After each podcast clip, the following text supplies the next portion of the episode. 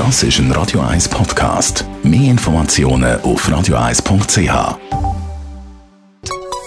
Der Konsumententipp auf Radio 1 präsentiert von comparis.ch, einem führenden Schweizer Internetvergleichsdienst. comparis.ch wir gehen die Frage nach, wie funktioniert das eigentlich und vor allem, wie viel kostet mich das, wenn ich mein Elektroauto aufladen will.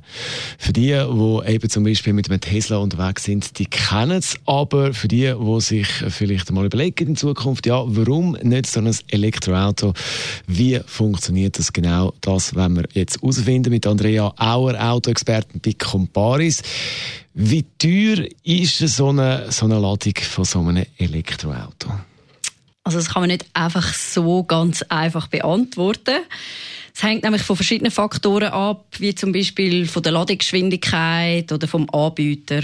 Wenn ich natürlich die High lade, dann zahle ich für 100 Kilometer viel weniger, als wenn ich irgendwo tagsüber an einer Schnellladesäule lade. Aber so grundsätzlich als Richtpreis kann man sagen, 3 bis 5 Franken für 100 Kilometer.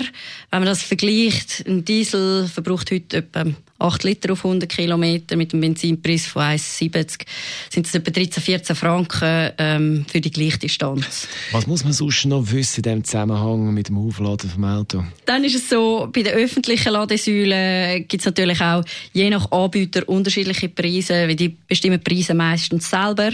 Und es gibt auch unterschiedliche Abrechnungssysteme. Das heißt, die einen rechnen nach Zeit ab, wo ich lade. Dann die einen nach geladener Energie oder dann gibt es auch noch solche, die Pauschalpreise bieten. Eben, da gibt es verschiedene Abrechnungssysteme. Welches ist denn am besten? vor allem für Autofahrer oder für Fahrzeughalter, die Autos haben mit äh, kleineren Ladeleistungen, also die nicht so schnell können laden, ist es sicher empfehlenswert, dass man nicht eine Ladesäule nimmt, die nach Zeit abrechnet.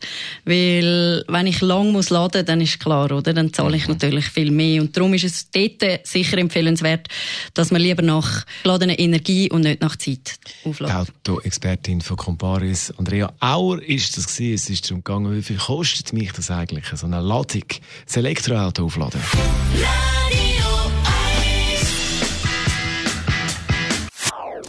Das ist ein Radio 1 Podcast. Mehr Informationen auf radio1.ch.